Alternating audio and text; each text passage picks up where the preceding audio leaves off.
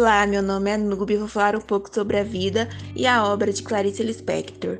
Clarice Lispector foi uma das mais destacadas escritoras da terceira fase do modernismo brasileiro, chamada de Geração de 45. Recebeu diversos prêmios, dentre eles o Prêmio da Fundação Cultural do Distrito Federal e o Prêmio Graça Aranha. Agora vou falar um pouco sobre a biografia de Clarice Lispector. Aya Pinka Sovina Lispector nasceu no dia 10 de dezembro de 1920 na cidade ucraniana de Tchektelnik. Descendente de judeus, seus pais, Pinkas Lispector e Mania Gringold Lispector, passaram os primeiros momentos de vida de Clarice fugindo da perseguição aos judeus durante a Guerra Civil Russa, de 1918 a 1920. Diante disso, chegam ao Brasil em 1921 e vivem na cidade de Maceió, Recife e Rio de Janeiro, onde passaram algumas dificuldades financeiras. Desde pequena, Clarice estudou várias línguas: português, francês, hebraico, inglês e indiche, e teve aulas de piano. Era boa aluna na escola e gostava de escrever poemas. Após a morte de sua mãe em 1930, Clarice termina o terceiro ano primário no Colégio Hebreu e Dix brasileiro. Mais tarde, sua família vai viver no Rio de Janeiro. Em 1939, com 19 anos, ingressa na Escola de Direito da Universidade do Brasil e começa a dedicar-se totalmente à sua grande paixão, a literatura. Fez cursos de antropologia e psicologia e, em 1940, publica seu primeiro conto, intitulado Triunfo. Após a morte de seu pai em 1940, Clarice começa sua carreira de jornalista. Nos anos seguintes, trabalha como redatora e repórter na Agência Nacional, no Correio da Manhã e no Diário da Noite. Em 1943, casa-se com o diplomata Mauril Gurgel Valente, com quem teve dois filhos. Seu primogênito, Pedro, foi diagnosticado com esquizofrenia. Seu segundo filho, Paulo, foi afilhado do escritor Érico Veríssimo. Devido à profissão de seu marido, Clarice viveu em muitos países do mundo, desde Inglaterra, Itália, Suíça e Estados Unidos. O relacionamento durou até 1959 e, quando resolveram se separar, Clarice retornou ao Rio com seus filhos. A escritora foi naturalizada brasileira e se declarava pernambucana. Seu nome Clarice foi uma das formas que seu pai encontrou de esconder toda sua família quando chegaram ao Brasil. Clarice falece no dia 9 de dezembro de 1977 véspera de seu aniversário de 57 anos, na cidade do Rio de Janeiro, vítima de câncer de ovário. Agora vou falar um pouco sobre as curiosidades. Clarice se apaixonou por quem viria a ser seu grande amigo confidente, o escritor Lúcio Cardoso. Contudo, não ficaram juntos, porque Lúcio era homossexual. Um episódio marcante de sua vida foi o incêndio que ocorreu em sua casa em 1966, provocado por um cigarro. Como consequência, ficou hospitalizada durante meses e quase teve de amputar sua mão. Agora vou falar sobre as principais obras de Clarice Lispector. A obra de Clarice Lispector é particularmente interessante, pois por meio de seus contos e romances escritos sob uma perspectiva intimista, ou seja, voltada para os sentimentos e impressões das personagens, que em geral eram constituídas em primeira pessoa. A autora consegue deslocar o olhar do leitor para uma perspectiva inusitada, diferente, promovendo uma visão sensível e íntima da existência. As narrativas de Lispector costumam retratar situações cotidianas, aparentemente banais, mas que ganham dimensões muito profundas por intermédio de descrições psicológicas complexas e poéticas, marcadas, em geral, pela epifânia, processo pelo qual a personagem compreende a essência de algo, vive uma espécie de revelação. Em alguns casos, a obra de Lispector apresenta traços autobiográficos. Tornou-se conhecida na história da literatura como uma das criadoras do estilo intimista, também praticado por autoras como Virginia Woolf, escritora britânica. São características da literatura intimista 1. Um, a descrição psicológica das personagens. 2. A discussão de temas subjetivos abstratos. 3. O retrato de vida cotidianas sob uma ótica pessoal. 4. A presença de narradores em primeira pessoa. 5. A existência da epifânia, espécie de revelação na qual a personagem reconhece alguma verdade sobre si ou sobre o mundo. O primeiro romance de Clarice Lispector foi Perto do Coração Selvagem, publicado em 1944, já com as marcas intimistas que a autora carregaria até o fim da vida. O livro de contos Laços de Família, 1960, contém histórias sobre as relações familiares, descritas como espécies de aprisionamento do sujeito na sociedade da época. Em Felicidade Clandestina, 1971, Spector mantém seu estilo introspectivo e apresenta alguns contos com tendência autobiográfica. Já no romance A Hora da Estrela, um dos mais famosos da autora, narra-se a história da datilógrafa Macabea, migrante que mora no Rio de Janeiro e que se tem sua história narrada por Rodrigo, narrador fictício criado por Clarice Lispector. O livro foi adaptado para o cinema em 1985 pela cineasta Susana Amaral, com o mesmo título. Perto do coração de Clarice, desde o início a escritora causou controvérsia na, na cena literária. Logo, na publicação de seu primeiro livro, a crítica percebeu peculiaridades em sua forma de abordar os sentimentos e em suas temáticas, que narravam em grande parte as complicadas relações amorosas. A crítica se dividiu e Clarice foi aclamada apenas por uma parte dos especialistas. Álvaro Lins, famoso crítico da época, a comparou a Virginia Woolf e a James Joyce, dois autores que Clarice afirmou nunca ter lido.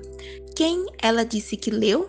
A lista incluiu Dostoiévski, Essa de Queiroz, Julian Graham e os brasileiros Machado de Assis, Graciliano Ramos e Raquel de Queiroz. A grande inovação que Clarice trouxe para a literatura brasileira foi a presença do inconsciente. Suas obras são intimistas, ao falarem sobre questionamentos, sentimentos e sensações de personagens com vidas extremamente comuns. Além disso, esses mesmos personagens com vidas tão ordinárias passam por experiências internas que os levam ao extraordinário, sem muitas vezes sair do lugar. Tais acontecimentos ou epifânias marcam momentos simbólicos na narrativa dos personagens, quebrando a harmonia da narrativa, assim como a da vida dessas pessoas.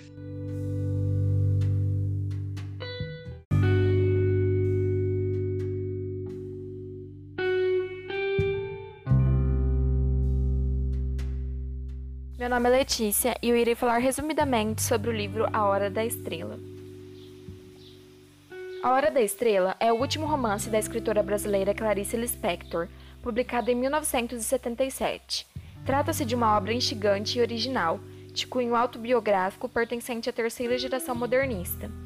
É classificada como um romance intimista, também conhecido como romance psicológico, estilo em que a autora se destaca Afinal, a obra de Clarice é marcada por suas emoções e sentimentos pessoais. A história é narrada por Rodrigo, narrador personagem, um escritor à espera da morte. Ele é uma das peças-chave do livro. Ao longo da obra, ele reflete seus sentimentos e os de Macabea, a protagonista da obra. Macabea é uma nordestina órfã de pai e mãe, criada por uma tia que a maltratava muito. É uma lagoana pobre de 19 anos que possui um corpo franzino e só come cachorro quente. Além disso, ela é feia, virgem, tímida, solitária, ignorante, alienada e de poucas palavras. Quando vai morar no Rio de Janeiro, consegue um emprego de datilógrafa na cidade. Chega a ser despedida pelo patrão, seu Raimundo, que por fim tem compaixão de Macabea, deixando-a permanecer com o trabalho. No Rio de Janeiro, Macabea mora numa pensão e divide o quarto com três moças, Todas elas são balconistas das lojas americanas e chamadas de as Três Marias: Maria da Penha, Maria da Graça e Maria José. Um de seus maiores prazeres nas horas vagas é ouvir seu rádio relógio, emprestado de uma das Marias. Mesmo destituída de beleza, Macabea, ou Maca, seu apelido, consegue encontrar um namorado, o nordestino ambicioso e metalúrgico Olímpico de Jesus Moreira Chaves. O namorado termina quando Glória, ao contrário de Macabea, bonita e esperta, rouba seu namorado. Quando vai a cartomante, uma impostora chamada Madame Carlota, Macabeia descobre por meio das cartas sua sorte. No entanto, ao sair de lá, atravessa a rua muito contente pelas palavras que acabará de ouvir, sendo atropelada por um Mercedes bem amarelo. É ali que ocorre sua hora da estrela, o momento em que todos a enxergam e ela se sente uma estrela de cinema. A obra possui uma grande ironia em seu término, visto que só no momento da grande morte é que Macabeia obtém a grandeza do ser.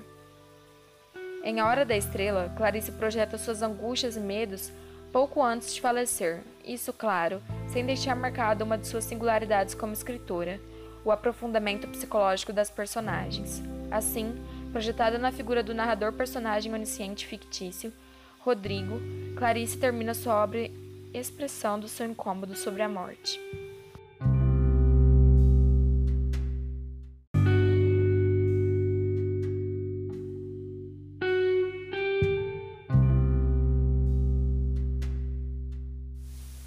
Olá, meu nome é Letícia e eu irei falar um pouco sobre as características gerais da obra. A obra trata de uma denúncia social. Clarice aponta o aspecto da vida miserável que tantos migrantes brasileiros levam. Nordestinos mudam de estado em busca de melhores condições de vida e emprego nas principais cidades do país. Inclusive, este é um fluxo migratório muito forte até os dias de hoje. Porém, essa não é a única crítica presente na obra. Em relação ao narrador, Clarice faz uma crítica às pessoas que se apropriam do discurso das outras, isso sem terem tido as mesmas vivências. Rodrigo é intelectual, homem de classe média que vai narrar a história de uma moça que tem uma situação de vida completamente oposta à dele. Esse posicionamento também não deixa de ser uma crítica à própria autora, que também já agiu da mesma forma que Rodrigo em trabalhos anteriores. Outras características a serem ressaltadas é a metaficção, Apesar da história não ser baseada em fatos reais, a narrativa é verossímil. Macabeia não é uma pessoa de verdade, mas sua história representa a trajetória de milhares de brasileiros. O Rodrigo sabe disso tudo, sabe também que ele próprio é inventado. Outra característica é o fluxo de consciência, representação não linear do pensamento. Em A Hora da Estrela, ficam visíveis algumas das principais características dos autores da terceira fase modernista no Brasil como a utilização de análise psicológica mais aprofundada dos personagens, que revela por meio da narrativa interior o fluxo de consciência e o intimismo. No plano formal, há a preocupação por uma linguagem mais elaborada, com a presença das digressões, o uso inusitado da pontuação ou mesmo sua ausência, as metáforas e a metalinguagem. Na dedicatória, a autora deixa claro que se converterá em um ser fictício. Rodrigo como se fosse outra faceta de sua personalidade, o que não compromete a consciência de sua individualidade. Talvez Clarice tenha optado por se tornar um narrador masculino para poder ser mais agressiva e menos sentimental, o que caracterizaria uma ironia da autora em relação à condição da mulher na sociedade, vista normalmente como um ser frágil e piegas. Assim, por meio do recurso digressivo, a autora busca dialogar com o leitor, despertando nesse um papel mais ativo que é o de compartilhar a culpa que ela sente e a responsabilidade que tem para com a injustiça social e a alienação simbolizadas por Macabeia. A obra possui também uma peculiaridade. Antes do início da narrativa, há na primeira página o título do livro, seguido de 13 outros títulos, inclusive um repetido, além da assinatura manuscrita de Clarice. A estrutura da obra tem grandes eixos, narrativos e simultâneos o que torna o enredo fragmentado e quebra a tradicional construção linear. A primeira narrativa tem Rodrigo relatando a história de Macabea. A segunda mostra o narrador falando das próprias experiências e do drama existencial que vive.